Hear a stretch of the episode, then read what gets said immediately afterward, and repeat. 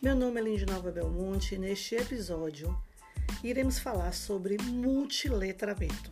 Isso mesmo, como o próprio prefixo da palavra sugere, multi, multiconceitos, textos, linguagens e mídias. Ficou confuso? Claro que não.